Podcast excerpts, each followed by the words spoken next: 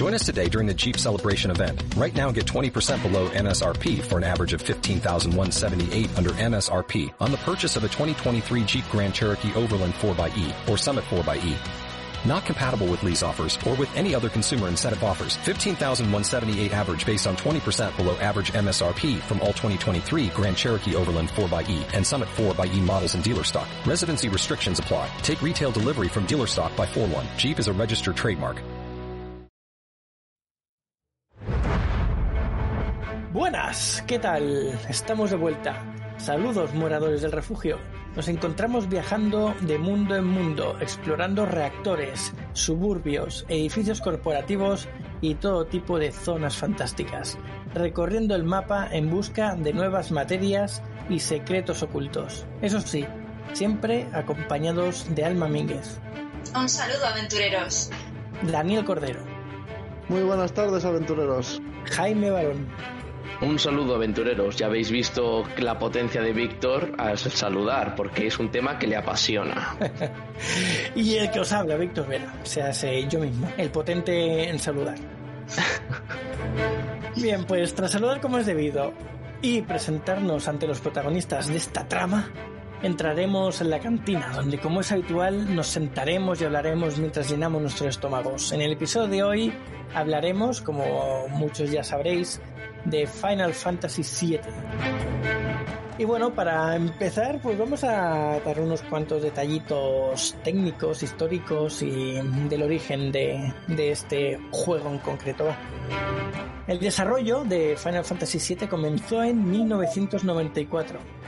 El juego fue inicialmente concebido para la Super Nintendo Entertainment System, pero su desarrollo fue trasladado a la Nintendo 64. Sin embargo, dado que los cartuchos de la Nintendo 64 carecían de la capacidad de almacenamiento necesaria, Square decidió publicarlo para el sistema PlayStation en su lugar, ya que utiliza el CD-ROM como soporte de almacenamiento.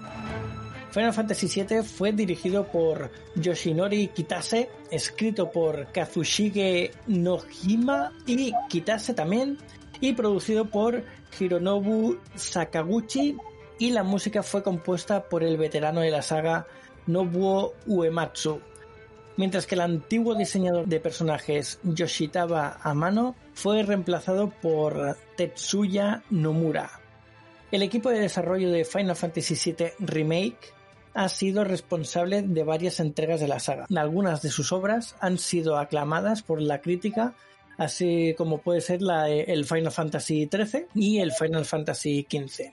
Y bueno, Final Fantasy VII, eh, para aquellos que no lo conozcáis, cosa que dudo mucho, es un videojuego de rol desarrollado y publicado por la empresa Square Enix para la plataforma PlayStation publicado en 1997 y se trata de la séptima entrega de la serie Final Fantasy y la primera de la saga en presentar gráficos tridimensionales, mostrando personajes completamente renderizados sobre escenarios pre-renderizados.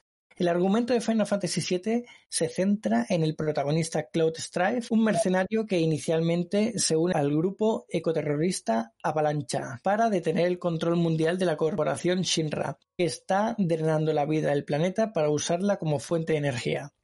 Conforme la historia avanza, Cloud y sus aliados se ven envueltos en un conflicto que representa una amenaza aún mayor para el mundo, enfrentándose a Sephiroth, el antagonista principal del juego. Y bueno, tras una década de rumores y especulaciones, una nueva versión en alta definición completamente rehecha del juego fue anunciada en la Electronic Entertainment Expo del 2015 para la PlayStation 4, además de otras plataformas aún por confirmar.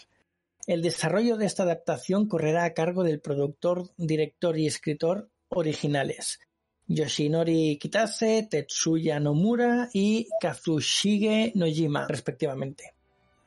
Durante el E3 del 2019 se presentó el adelanto del juego Final Fantasy VII Remake, con todos los gráficos remasterizados y un nuevo sistema de juego, con fecha de lanzamiento el 10 de abril del 2020. Y bueno, ahora ya os pregunto a vosotros, ¿por dónde queréis empezar? ¿Queréis desahogaros primero con el remake o qué? deberíamos mm, desguazar el remake lo primero en honor a Gabrilius, que lo ha Sí. Correcto. Además, como el remake es el inicio de la historia de Final Fantasy VII, pues se puede compaginar para hablar de ello. Venga, Gabrielius, te dejamos que opines sobre él.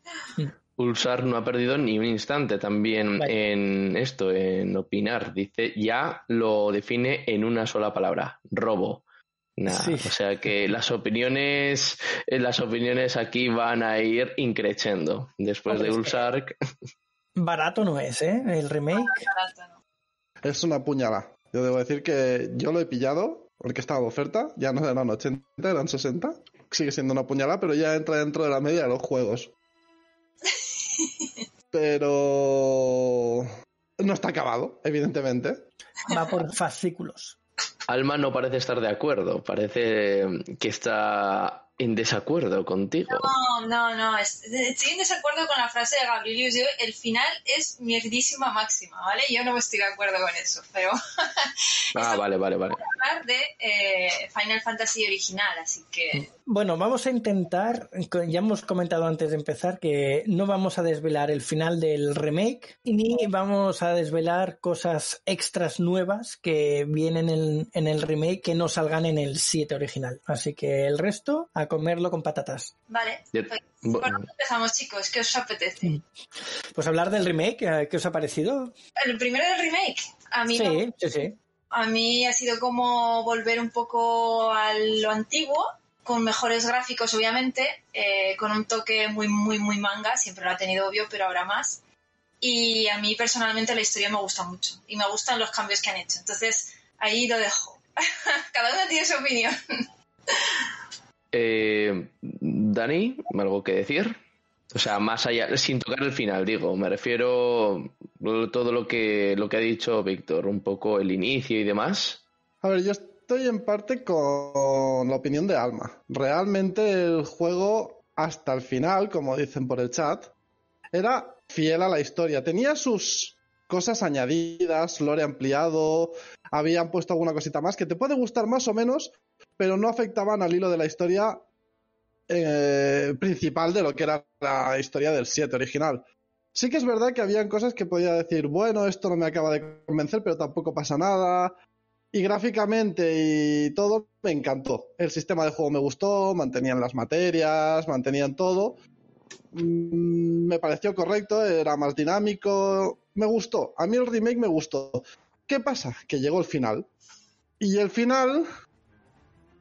mm, no sé cómo asumirlo, porque me pegó una hostia a la vez que en parte me creó algo de hype. Pero claro, la hostia me la llevé. Y recibir hostias no mola. No mola nada. Fue un final al estilo Juego de Tronos, ¿no? O sea, y es lo que yo digo, ¿sabes? Cuando hay un final, es- o sea, hay una serie, película o videojuego espectacular, pero llega al final y en cierto modo te decepciona, yo es lo que yo llamo un final Juego de Tronos, porque es, te quedas diciendo, a ver, podría haber sido mejor, ¿no? ¿Podríamos llamarlo de esa forma, Dani? Pero es que es lo que dice Gabrielius, que no lo llamen remake. Era remake hasta el final. O sea, yo si ahora mismo me dicen que el capítulo 1 es Final Fantasy VII remake, hasta el final era remake. Si el capítulo 2 deja de llamarse remake y se llama Antonio Banderas se va al séptimo cielo, pues entonces ya no habrá sido remake. Es como que, en parte, es lo que te digo, me gustó porque estaba siendo fiel, llegó el final, me pegó una hostia en plan, esto no, pero luego ya, después de meditarlo profundamente, es como... A ver, es... Me crea hype porque quiero ver qué van a hacer. Realmente quiero ver qué van a hacer. Sí que es cierto que lo del precio y que lo hagan por fascículos, un juego que está inacabado por 80 euros cada capítulo, es insultar a la gente a la cara. Eso no lo voy a... Vamos, no, no lo voy a defender de ninguna de las maneras pero sí que es verdad que me crea cierta curiosidad ver qué pueden hacer, porque al fin y al cabo eso pues enriquecerá más la historia, o puede llegar a enriquecer, a lo mejor luego no, a lo mejor luego es un truñaco. Pero ahora mismo tengo parte de hype, aparte de la hostia que me llevé. A ver, Sí. esto es un poco injusto porque mm, el final tiene su lógica y una lógica muy bien sustentada y muy chula, pero no puedo hablar de ella porque no puedo hacer spoilers, así que me, estoy maniatada, ¿vale? Eso por un lado. Y por otro lado, el tema del precio, sí que es verdad que es caro, pero tened en cuenta que es un juego que te da muchas horas, muchas horas de juego. O sea, hay muchos juegos que te lo pasas en 12 horas. Por ejemplo, yo un Resident Evil en 12 horas ya finiquitado todo.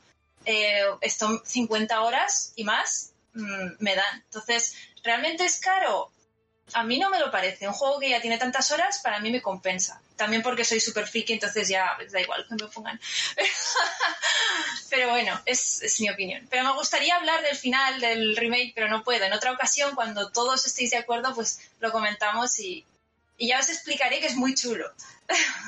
A ver, Bueno, Víctor, tú que- eres el líder, tú decides. este. Yo es que comparar, comparar un juego, lo caro que es por las horas que le puedes echar, a día de hoy mm, yo creo que no es comparable porque hay muchísimos juegos indie por 5, 10, 15 euros que le puedes echar infinitas horas y, y te lo pasas bien igual. Entonces, eh, claro, mm, Final Fantasy VII Remake, 80 euros de salida. Mm, va a ser que no. Le ponen 70, va a ser que no. Le ponen 60 y dices, bueno, está, está caro, pero. Está en el límite. Vale. Dices, vale. Pero mm, ya a partir de eso ya es, de- es pasarse. Es abusar del hype de todos los frikis del Final Fantasy de toda la vida. Es abusar porque saben que pongan el precio que pongan, habrá muchísimos que lo van, lo van a comprar. Entonces, También. ¿cómo? Que Gabrielius dice que se gastó 90 euros en la edición deluxe. Y le digo que yo también. Joder. Claro, ¿Y esa edición digo. en qué se diferencia exactamente? Por curiosidad. Te trae cositas. Te trae cositas chulis. Más trajes y todo ese tipo de cosas, ¿no? O más- Trae un librito, te trae la caja. Es como la edición chuli. La tengo ahí, la sacaría, pero tengo que cambiar de habitación y no me apetece. Bueno, pues eh, tampoco pasaría nada, ¿no? Porque yo creo que el hecho de que, pues bueno, eh, que nos lo enseñes, pues podría atraer, atraer a más gente, ¿no? Sería curiosidad. Pero bueno, eh, bromas aparte. Eh, el motivo por el que hicieron este remake, si mal no me falla la memoria, fue por petición de los fans, ¿no? ¿O cuál fue? Es que tampoco estoy muy enterado. A ver, es que este juego, como han dicho en el chat hace un ratito, fue eh, la máxima locura cuando salió y perduró durante muchísimos años como el mejor juego, no solo Final Fantasy, sino sobre muchos otros juegos. Es decir, es un clásico entre los clásicos en el mundo de los videojuegos. Yo creo que ahí nadie está, nadie lo pone en duda. Entonces, eh, después de 20 años, incluso más, que te saquen de nuevo algo sobre este, esta cosa que tienes ahí de, la infancia, porque éramos todos críos, pues eh, imagínate, es, como patatita, ¿no? Aparte del 7 que causó este hype, la historia gustó mucho, que ahora hablaremos de lo que es la historia y demás. eh, ha habido luego otros juegos que lo han complementado, que si el Crisis Core, que si el las la película de The Children, ahora han hecho el remake, o sea, han habido un montón de cosas que han ido poniendo que complementan más la historia, o sea, que realmente el mundo este que, que habían creado gustó a los fans de la saga de Final Fantasy. Luego hay otros Final Fantasy que son muy buenos. Sí. Pero este, por alguna razón, porque sería de la Play 1 y fue un boom la Play y captó mucha gente, porque realmente la historia es muy buena, no lo sé, pero atrajo a mucha gente y se ha hecho una comunidad muy grande en torno a todo esto. Por eso los del remake hay muchos que están decepcionados porque pedían, como tú bien dices, un remake y han tenido una parte de remake y luego pues pues no, no acaba como debería de haber acabado la parte de la historia esa. ¿Que es una hostia si esperabas un remake? Sí. Pero también me crea hype. Vale. Pues nada, empezamos un poco con lo que es el final de verdad, ¿no? O sea, el final original, para comentar un poco. Sí, vamos a, vamos a comentar el original, sí. Porque si seguimos con el remake, ya lo que viene es hateo, muerte y destrucción. Así que ya. Porque spoilers no podemos hacer. Claro, o, no, que- o no queremos hacer porque por poder podríamos tranquilamente. exacto. Mm, Aquí jamás hemos hecho un solo spoiler. Aquí, ¿dónde? ¿Spoilers? ¿Eso Nunca. qué significa? Desde luego, esa palabra no se admite, o sea, no está en nuestro vocabulario. Bueno, venga, va, voy a hacer un, un hateo último, va. Venga. Venga, vamos. ¿Por qué hacen remakes para usar solo el nombre y vender y luego hacen lo que les sale de los... ¿Eh? Pero bueno, por lo, por lo que se dice tampoco está tan mal. Aquí han sido fieles bastante rato hasta el final que se les ha ido un poco. Pero bueno, venga. Eso, por ejemplo, eh, pero me- si me permites un pequeño punto, eh, Víctor, eso, por ejemplo, tú lo dices mucho, Dani, pero no con, eh, no con el Final Fantasy, sino con el Resident Evil, ¿no? De que esto ha sido una auténtica basura con los videojuegos, que dices que eso es una gran- un gran puntazo, pero las películas no son Resident Evil, que tenían que haberse llamado de otra forma. Claro, pero es que es que está, a ver, lo que yo digo de las películas de Resident Evil, si, si me dicen que van a hacer el Final Fantasy Remake y en vez de Tifa, Barret, Cloud, me aparece Pepe, José y Manolo, pues digo, ¿dónde está Final Fantasy? Pues lo mismo pasó en las películas, ¿dónde estaban los personajes si la que es la protagonista no existe? Yo solo sé que como sigáis así entre todos, voy a empezar a soltar spoilers sin previo aviso y, y se acabó. ¿eh? Pues venga, va, se acabó el hateo. Vamos, Final Fantasy VII original. Venga, vamos. No Venga, queremos que aparece- nos maten. Aparece el señor Cloud en una estación súper eh, poligonado. Mm, se acerca un trenecito, saltan tres o cuatro tíos. Y a partir de aquí, ¿qué? Venga, va. Vale, vamos. A ver, Final Fantasy VII es... eh, yo voy a dar mi opinión sobre esto, no sé si es exactamente así, pero yo creo que es un juego un poco cyberpunk que tiene la gracia en que mm, une elementos de ciencia ficción, de fantasía y mucha, mucha filosofía, mucha filosofía. Tiene un trasfondo filosófico y un trasfondo, por así decirlo, metafísico unido a todo esto que hace que el título sea tremendamente enganchante. Y eso es lo que desde el principio vamos a ir viendo, porque sí, eh, obviamente es una historia de aventuras, al fin y al cabo. Es una historia en la que se nos presenta un villano que ha pasado a ser uno de los mejores villanos de los videojuegos, todo el mundo está de acuerdo en eso. Se nos presenta un mal global eh, para todo el planeta que es súper entretenido, súper eh, mm, adictivo. Y se nos Estás hablando de Don Cornelius, por supuesto, ¿no? Sí, claro. Ah, vale. en corneos. sí. Y se nos presentan todos estos elementos que son pues lo típico de una, de una historia buena de aventuras con toques de ciencia ficción, fantasía, etcétera.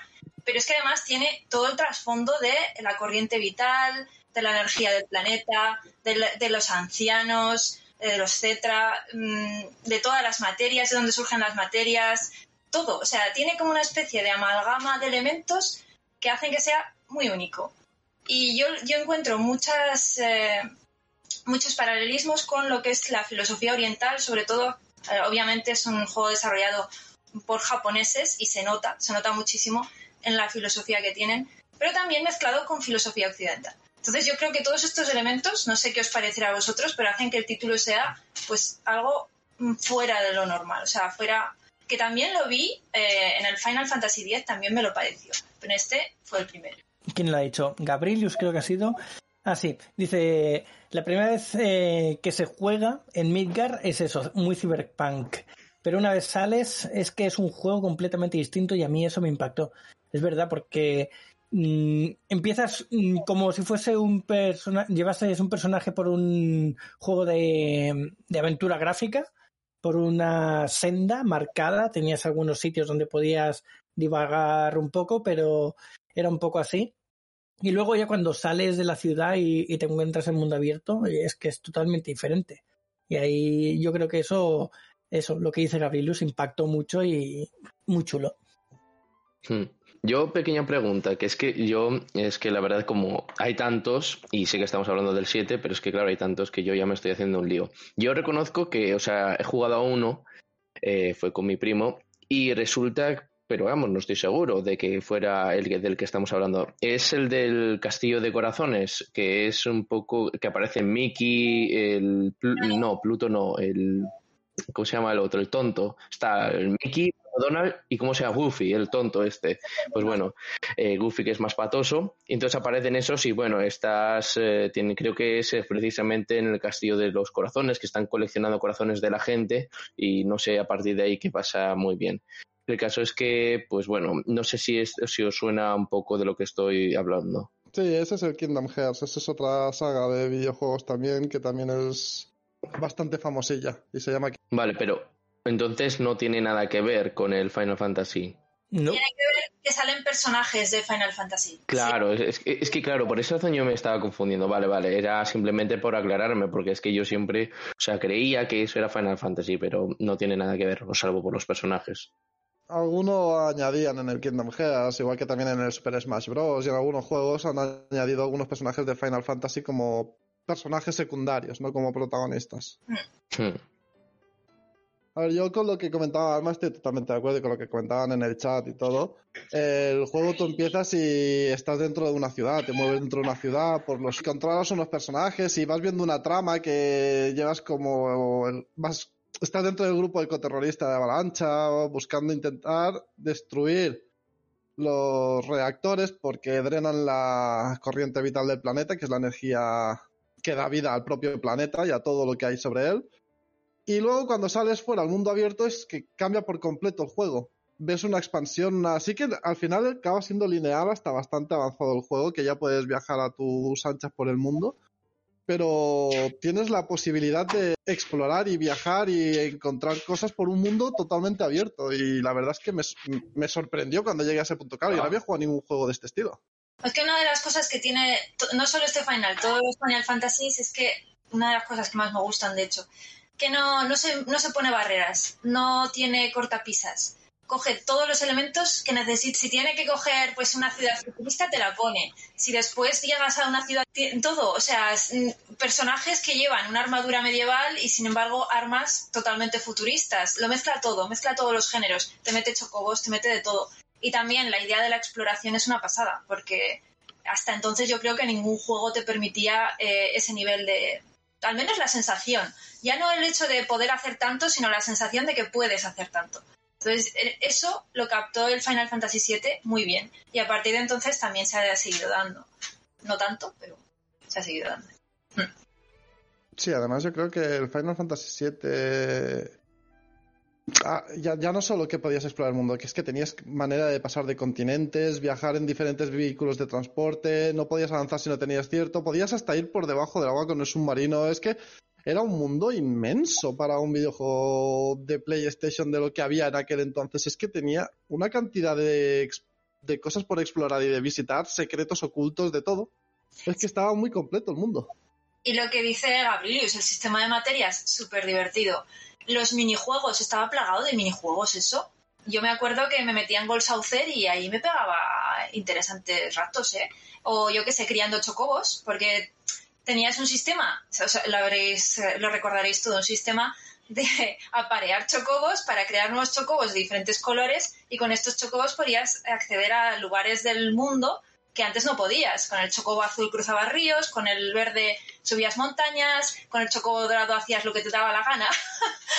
y, luego tenías vehículos, eh, hasta que coges viento fuerte, que, haces lo que te da la gana, claro. Pero quiero decir, era una amalgama de muchísimos elementos muy bien hechos, muy bien. Era todo. Era como, Buah, es que esto tiene muchas cosas, muchas cosas que me parecen muy divertidas. Y aparte, la historia de fondo, que es muy interesante. Entonces, yo creo que esa fue esa amalgama de cosas, de elementos es lo que hizo y nos estalló el cerebro a todos. También en una época en la que no había tanto, tanto como, como hay ahora. Que es que ahora haces así y te salen 20.000 juegos muy buenos todos y dices, es que no tengo tiempo en mi vida para jugarlos, aunque quiera, ¿vale? Entonces no había tantos, había, era mucho más modesto y aparece una joya como estas, pues claro, se comió el mercado, se comió todo y también nuestros corazoncitos, es, es normal. A mí lo que me gustó de, del Final, aparte de todo lo que habéis dicho, es que podías jugarlo haciendo lo mínimo, o sea, siguiendo la historia rápido, rápido, rápido y pasártelo y obviamente sufriendo un poco más porque si no te entretienes en mejorar cosas, sufres, pero te lo podías pasar sin, sin hacer apenas eh, investigación o aventura por ahí.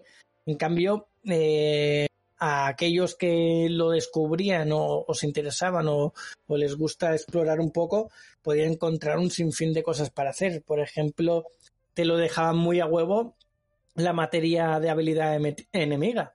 Eh, tenías ahí un listado, bueno, más que listado, tenías un montón de estrellitas que tenías que completar para tener eso, para tenerlas todas. Y entonces eh, eso te daba también una, otro juego, que era el ir a conseguir todas las materias de habilidad, o sea, todas las habilidades enemigas. Después estaba lo de los chocobos, como tú has dicho. Estaba lo de las armas, que tampoco era obligatorio matarlas, que podrías ir y, conseguirlo. Después podías jugar eh, simplemente con las materias. Habían materias que te daban el, juego de, conseguir más. Por ejemplo, la materia gesto, que a mí me flipó, esa eh, te daba juego a hacer otro, otro tipo de, de juego diferente, de jugarlo de otra manera. O, por ejemplo, la de Fénix, eh, con, ¿con cuál se mezclaba Fénix para el revivir? Entonces, podéis hacer muchísimas cosas. Yo me acuerdo de, eso, de, entrenar tanto las materias, de irme a, por las armas y pasarme las armas casi sin, sin sufrir, porque te hacías los caballeros de la mesa redonda con gesto, el fénix con revivir, el última no sé qué, y no sé. Había tantas maneras de jugar ese juego que, que claro, a todo el mundo le, le acabó gustando porque cada uno lo jugaba a su estilo, a la manera que él prefería. No, como dice la canción, a tu manera, o, sea, básicamente eso. Bien, eh, ahora yo que, claro, como soy el que menos sabe, voy a hacer la pregunta eh, insidiosa y odiosa de todo el podcast, que es, ¿qué consejo le recomendé, ¿qué consejo le daríais a alguien que no sabe mucho del Final Fantasy? O, en este caso sería, sería Final Fantasy VII. Eh, me refiero en el juego, porque claro, vemos, veo diferentes versiones. Por un lado veo la gente profesional que se hace toda la aventura de pe a pa, todo el abecedario, podríamos decir. Y luego tenemos a Víctor que dice, no hace falta matarse, puedes ir subiendo los niveles, cumpliendo los mínimos y oye, y te pasas el videojuego tal cual. Entonces, ¿Qué consejo podríamos, podríais decir? Es muy fácil. Jugar. hombre, hombre, no me digas eso, hombre, hasta ahí llego. Joder, esto es como en el póker, ¿no? O en el casino. A ver, si no juegas, no vas a ganar. O sea, hasta ahí llego, Víctor. No, pero más que nada porque es lo que estaba diciendo hasta ahora. Cada uno juega a su manera. Entonces, mm, tanto puedes hacerlo a la mínima, como decía, como entretenerte en una cosa, entretenerte en otra, o como ser el, mayor friki de Final Fantasy e intentar conseguirlo absolutamente todo. Eso es cada uno como lo quiera coger. Y aún así, si te dedicas a hacer lo básico, que dice Víctor que te lo puedes pasar sin hacer mucha cosa extra, hay muchísimo contenido extra, pero el juego es larguísimo. O sea, es muy largo la historia, la tienes que hacer, no puedes saltarte ninguno de los palos así clave, nada. Tienes que seguir el hilo de la historia. Como han dicho por el chat, hay personajes que puedes no llegar a conseguir, son opcionales. Puedes no conseguir dos de los personajes que puedes controlar en el juego y sin ningún problema podrías pasártelo igualmente. Y mucha, información que te puedes dejar, ¿eh? Si no entras en sitios, directamente no conoces parte de la historia. Pero claro, te pierdes mucho lore. Si dejas de entrar en algún sitio, por ejemplo, por con Gaga puedes pasar en plan rápido y allí pasa algo que es bastante clave en la historia, por Aerith, por Cloud y por, la Tifa. Si vas con los tres personajes esos, además los tres se ven afectados en esa situación. Hmm. Sí, sí. Eh, y no es obligatorio entrar en esa casa, para nada.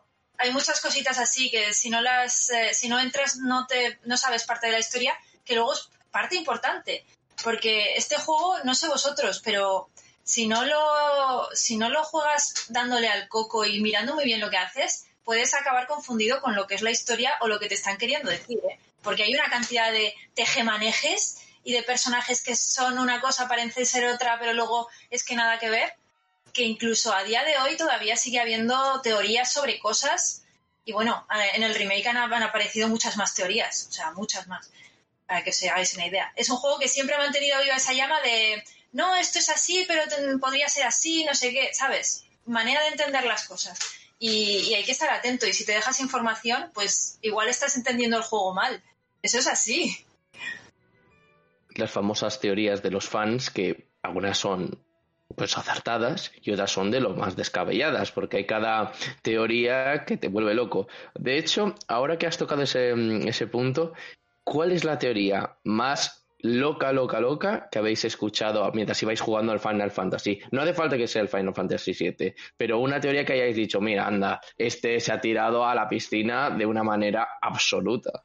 A ver, yo me quedé loca cuando la gente empezó a hablar de que Vincent era el padre de eh, Sephiroth. Ay, I'm your father. Pero realmente... me lo has dejado votando, Alma, lo siento, me lo has dejado votando. Es que era inevitable. Bueno, la, la teoría que todo el mundo ha escuchado y muchos han intentado, el revivir a Eris. También.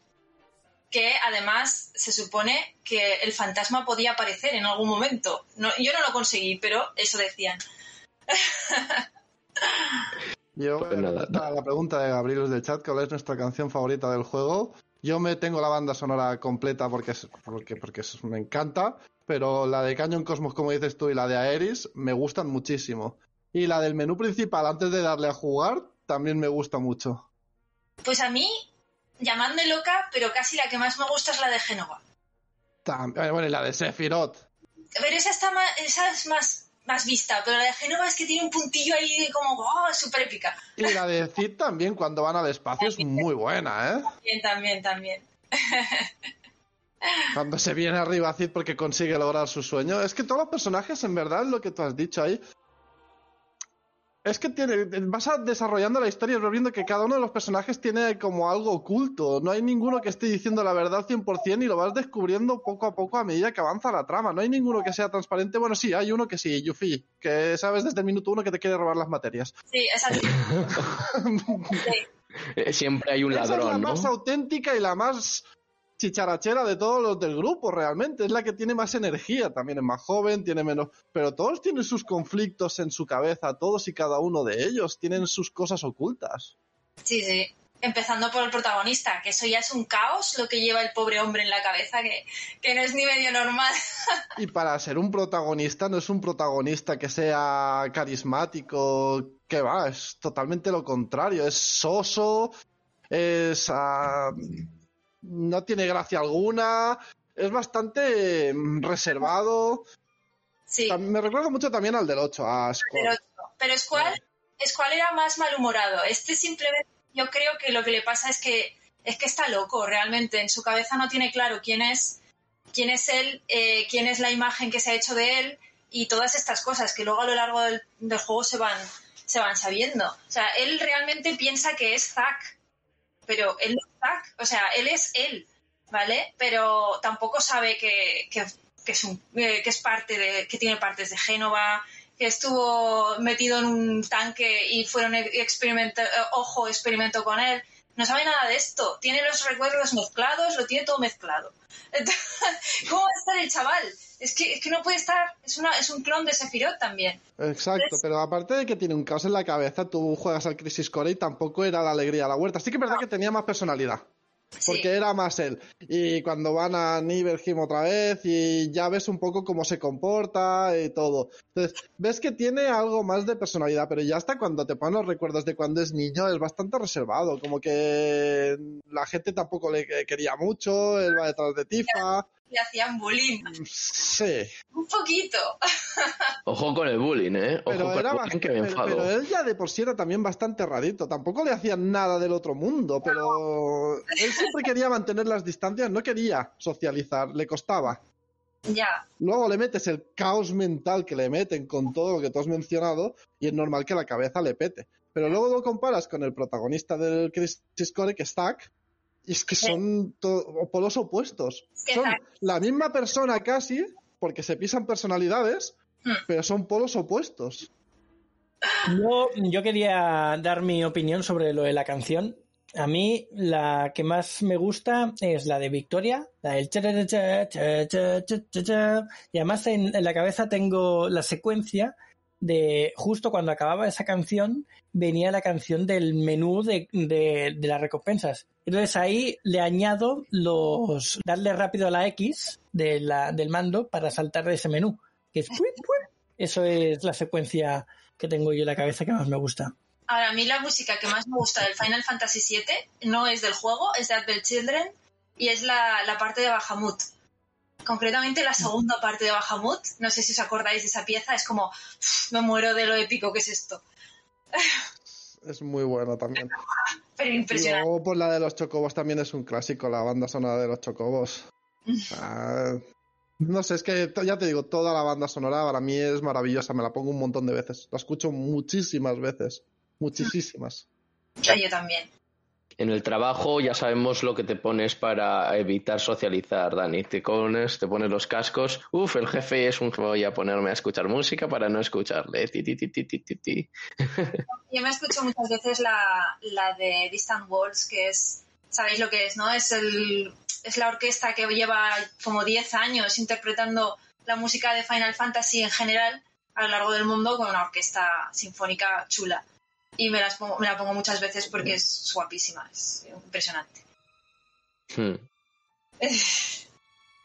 Pero Bueno, hablando de música, tenemos un par de preguntillas, ¿no? Por ahí, o sea, de Ulsark, me lo parece a mí. Ah, no, no, no, es de historia. O la historia de Zidane, Gitani, del Final Fantasy IX, es parecida a la de Cloud, de Final Fantasy VIII. No, 7. Que me he leído ahí uno de más. Es que estos numeritos, cuando las hice ahí en mayúscula, a veces me, me toca la moral. Pues bueno, ahí qué decís. pues yo de Zidane, la historia en sí no me acuerdo mucho cuál era. No me acuerdo mucho cuál era. A mí me parece que no, pero no sé. ¿Dani? A ver, yo tenía algo de parecido, así que es verdad que tenía alguna cosita que podías decir, hostia, esto es... Yo creo que más que parecido era como un guiño a un juego que fue icónico y quisieron ponerle algún guiño a la historia. Igual, igual no, que además no tiene nada que ver un personaje con otro y la historia ya es muy distinta, pero tenía algún rasgo que podía ser que, que hayan sacado de Cloud, sí. Yo creo que sí. También te digo que el 9 solo me lo pasó una vez. Hmm. Es el que menos me gustó de los Final Fantasies que jugué.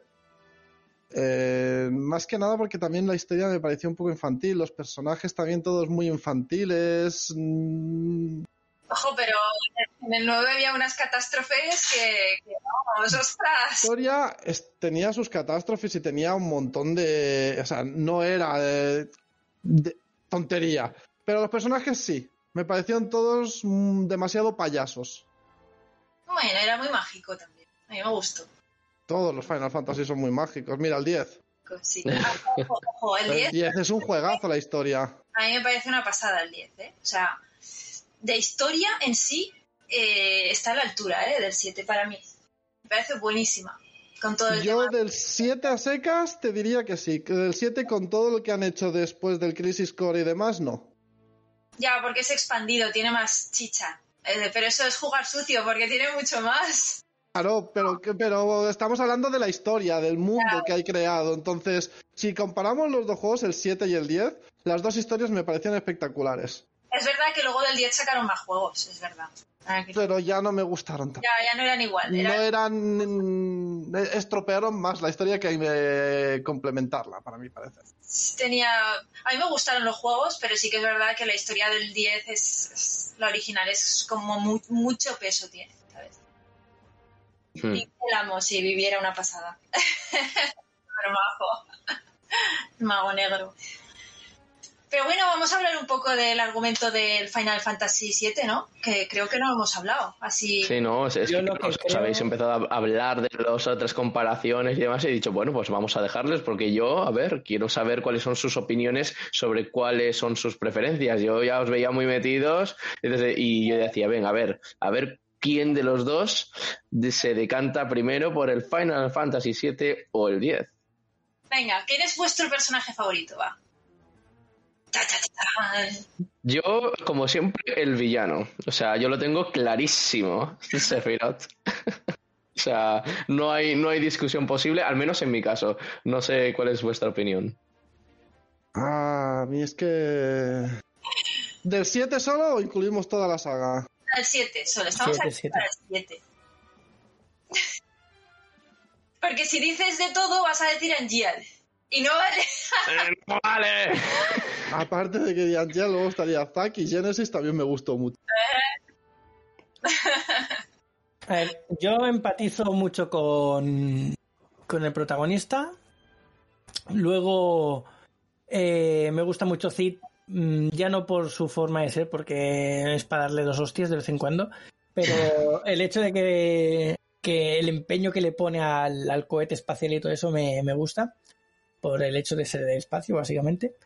Y después sé que es el Nanaki, ese me gustó mucho, la historia que tiene de, detrás del padre que se piensa que, que es un desertor, que es malo, que no sé qué, no sé cuándo, y al final resulta que es el salvador de su especie. Y bueno, Mm. un poco me gustan eso. Pequeña, pequeña pregunta, Víctor. ¿Por qué le llamabas Rec 13? Vale. Que Ojo en su laboratorio le puso esa nomenclatura cuando lo estaba investigando. Y como no quiso decir su nombre original, le dijo a la gente que era, pues eso, Red 13. Luego, más adelante, descubres que se llama Nanaki. Hmm. Por eso te digo, todos ocultan cosas en este juego. Todos tienen Todo. alguna cosa escondida que vas descubriendo a medida que avanzas. Todos. Hasta Barret, que dices tú, hostia, es un tío que parece decidido, implicado y tiene su espinita clavada que descubres cuando llegas a su ciudad a, con él. Hmm. Y en Gold Souther, luego, en la prisión de Gold Souther. Sí, sí. Ya te digo, menos Yuffie. El resto, hasta Kaid Sid, que realmente es un espía de, de, de Sinra, que lleva con ellos todo el camino. Ahí está. Que realmente eh, A ver, es el que lo lleva, es el que lo maneja. a ver, todo, todo se ha dicho. Con un nombre que se dice Sith, yo ya no me fío, ¿eh? O sea, ya sé que son sagas distintas, la de Star Wars y la de Final Fantasy, no tiene nada que ver, pero es que yo con alguien que me dice Sith, yo digo, eh, tú, tú, aléjate de mí porque tienes un- una pinta de ser más malo que... Tienes pinta de ser muy malo, tío, o sea que apártate de mí. A mí personajes, los que más me gustan, fíjate, mm, creo que la que más es Aeris, porque me pare- siempre me ha parecido muy chulo ese personaje. Eh, pero también Tifa, las chicas me gustan mucho. Cloud no me gusta prácticamente nada. O sea, ya sé que es el conductor de la historia, pero como personaje, en fin. Eh, por supuesto, me gusta, aunque tiene sus cosas, como ha dicho Víctor, que bueno, que sí, que es para darle leches. Pero es un personaje que tiene un espíritu y una motivación que mola un montón. Y os vais a sorprender de uno, pero hay un personaje que me gusta mucho que es Rufus. Me parece un personaje muy bueno, lo siento, es lo que hay. Yo iba a mencionar los turcos. A mí Reno, Ruth, Sen, me- el trío de los turcos, Elena ya no tanto, pero Sí.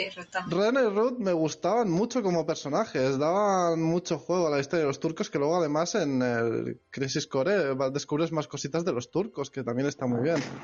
Y luego como personajes, Tifa me gustaba porque yo me gustaría saber en qué momento, claro, cuando empieza a recibir toda la historia de Cloud, ella sabe la verdad, en Sí. parte, sabe que ahí no estaba, aunque sí que estaba, pero ella no lo sabía. Entonces, la cabeza de Tifa tiene que ser caótica pensando, ¿estoy loca yo o se lo está inventando este? Pero es que lo está diciendo tal cual pasó. Entonces, Se lo calla, se lo calla. se lo calla. Ella está viendo desde el principio que, que no, que no, que lo que dice, que sabe cosas que no debería saber y otras que debería saber no sabe y está contando milongas muchas veces y se lo calla. ¿Y, ¿Y por qué soy tan tajante en esto? Porque esto es todo súper... Porque en uno de estos libros te lo cuenta, ¿vale? Aquí te dicen claramente la línea argumental cómo va todo. Te da todas las explicaciones tal cual. Los creadores las, las hicieron. Entonces te cuenta eso, que realmente ella lo que tiene es eh, que siente pena por, por Cloud, porque está, ve que no está muy bien de la olla y no quiere, no quiere lastimarle y por eso le deja decir las tonterías que dice. Claro, por eso te digo que ella sabe que realmente no estuvo ahí, pero que sabe cosas de lo que pasó, como si lo hubiese vivido realmente. Sí, sí. Y realmente estuvo allí, claro, pero no le dice nada, yo creo que por lo que tú has dicho, porque ve que no está bien, tiene como ataques, vamos a decirlo, de migraña de la contaminación de, de Mako y sabe que no está bien, y entonces se lo calla y va dejando que vaya avanzando la cosa porque al fin y al cabo lo que van a hacer sí que es real, Sephiroth existe y Sephiroth está amenazando el planeta. Mm. Entonces el que él cuente o tal le daba igual. Mm. Entonces Sí. Tifa me gustaba como personaje, Nanaki me gustaba mucho también como personaje, por- porque todo lo que hay en Cañón Cosmos en sí me gusta. Y luego Yuffie me gustaba. Yo fui muy maja. Yuffie me gustaba. Eh, Era un personaje que le daba alegría al grupo, si es que era la de las pocas que daban alegría. Los otros siempre tenían sus cositas y te llega Yuffie rápido a, a- como personaje. Hmm. Sí, y luego los turcos, los turcos, los turcos me gustaban. Cada vez que aparecían era como, tío, otra vez a pelear contra ellos. Me gustaba verlos otra vez. pero que eran muy divertidos. A mí los turcos siempre me han parecido muy divertidos porque llegaban, había partes en las que te decía, no estoy de servicio, así que no nos pegamos, porque no es mi hora laboral, así que hoy no, venga, a seguir, ¿sabes? Estoy de vacaciones, a mí no me vacaciones. Tengo que, tengo que perseguir a estos porque tengo que recuperar a Ace. eh, Se ha acabado mi horario laboral, yo lo siento, pero venga, vamos a tomarnos algo ahí. Están ahí. No es mi asunto. Estaban ahí de adorno algunas veces y otras veces estaban ya en acción. Bueno, es que es un toma y daca, porque a lo largo del juego los turcos ayudan a veces, yo creo que más que otra cosa. Entonces es como. Sí, sí. Y así eso mañana a las 8 nos pegamos. Exacto. Tenía mucha gracia, está guay. Eran personajes que me gustaban mucho, la verdad que sí. Y Rufus tenía su qué también. Rufus, Pero yo de, de, de Sinra me quedo con los turcos. sí, bueno. Pero es que Rufus no se molaba. Y el que han puesto en el remake también mola. Me gusta el aspecto del personaje, está chulo. Bueno, vamos a ir cortando, porque ya veo que van a saltar spoilers. Sí, sí, sí, sí, sí. Yo no quería decir nada, pero me lo has dicho tú, Víctor. No, pero en serio, vamos a, vamos a ir parando porque llevamos casi 50 minutos aquí. Eh, no hemos hablado de la filosofía y de todo lo que hay detrás y de todo. Bueno, haremos una segunda parte, no pasa nada. Y también me hizo Alma el otro día una pregunta de con quién haría la cita con Cloud, si Tifa o Aeris, a quién escogería y todo eso. Tim. Que luego puedes a más, ¿eh? Pero entre esas dos, ¿quién? A ver, yo siempre he sido Team Aeris, ya lo dije, de toda la vida. De hecho, la cita en Gold Saucer siempre hacía lo máximo posible para que fuera con Aeris, bueno, de todo. Pero es verdad, es verdad, cuando me dijiste el otro día, eh, Dani, que es verdad que sí que pega más Cloud con, con Tifa. Y, y Aeris queda mejor con Zack, que es, que es más guay. Aeris se fija en Cloud porque le recuerda a Zack. Sí, sí. Y entre Zack y Cloud se quedaría con Zack sin ninguna duda. Y Tifa sí que está pillada por Cloud. Sí, Y pero- Cloud le gusta a Tifa. Pero también te voy a decir una cosa. Yo después de haber visto todo lo que hay de Final Fantasy VII, te diré que Claude es una meba en todos sus momentos. O sea, no llega a estar con ella nunca. O sea, es como, chiquilla, búscate a otro porque este es que no hay, no hay de dónde sacar. Eh, te tiene solamente pues, como de- para los para cuando él quiere, básicamente. Eso. Es que, es que ni siquiera Ni quiere. eso. Es que ni siquiera quiere. La chica siempre está ahí. Oye, oye, que es que me gustas. Pero el tío. ah, ah. es que, hombre, tío, es que. Sí, Desde luego Tifa se merecería más. Tifa, ven conmigo. Pero sí. Pero aún así a Eris no, no querría a Cloud, quiere a Zack. Lo que pasa es que Cloud le recuerda. Me recuerda a él. A Gabrielius le, le gusta Barret. Dice que hizo la cita con Barret y fue mágica. Eran buenísimas, ¿eh? Las, las citas trolls Las citas trolls, lo mejor. eran lo mejor. Bueno, pues venga, vamos a ir dejándolo por aquí y emplazamos todo lo que queda para el siguiente programa. No, no este viernes que viene, sino para otra vez. Ya avisaremos. ¿O queréis hacerlo seguido? Nah, venga. No, ¿verdad? Otro Vamos día a, vamos a intercalar, va. vamos parte por parte de la historia, como le he dicho antes a, a Dani, que es una posibilidad, ir viendo cada parte de la historia e ir desgajándola bien. Molaría. Si os gusta, no sé, si Sí. gusta ¿El la- chat que, que hice? ¿El chat que quiere? el, si el ¿Viernes chat- que viene seguir con Final o vamos intercalando? Podría ser muerte, ¿eh? Bueno, mientras dicen y no dicen, vamos a ir cerrando el episodio. Y tras tanta charla y llenar nuestros estómagos de deliciosa comida y bebida, abandonaremos la cantina en busca de alguna otra aventura, pero no antes de deciros alguna en nuestras redes sociales y el email para contactarnos. También a los que nos estáis escuchando en diferido por iVoox, Spotify, em, iTunes, mm, Anchor, yo que sé, por donde sea. Eh, saber que, bueno, estamos emitiendo esto- estos eh, episodios en directo en Twitch todos los viernes a partir de ahora, a partir de las 8 de la tarde, eh, 8 de la tarde de España. Ah, así que si nada, eh, si os apetece, pasaros por aquí. El canal es saga-galdin y pues tenéis el chat para comentarnos cosas como han estado haciendo aquí nuestros amigos y, y bueno, vamos leyendo, vamos comentando lo que, lo que vais escribiendo. Después tenemos el servidor de Discord que es Saga Galdin, esta vez sí es todo junto. El email que es refugioelaventurero.gmail.com El Instagram de Alma que es arroba alma-mínguez. El de eh, Jaime es arroba jbarongrau, varón con B. Y tanto Daniel como a mí nos podéis encontrar como Saga Galdin en cualquier red social. Y nada, muchas gracias por escucharnos y nos vemos pronto en el siguiente programa de Refugio el Aventurero. Buen viaje, aventureros. Pues muchas gracias, aventureros y gamers, y espero que os haya gustado este capítulo y si queréis más, pues no dudéis en decírnoslo. Y nos vemos en la siguiente sesión, aventureros. Chao. Muchas gracias una semana más por estar aquí todos, en el chat, los que nos escucháis por podcast, y nos vemos la semana que viene, aventureros.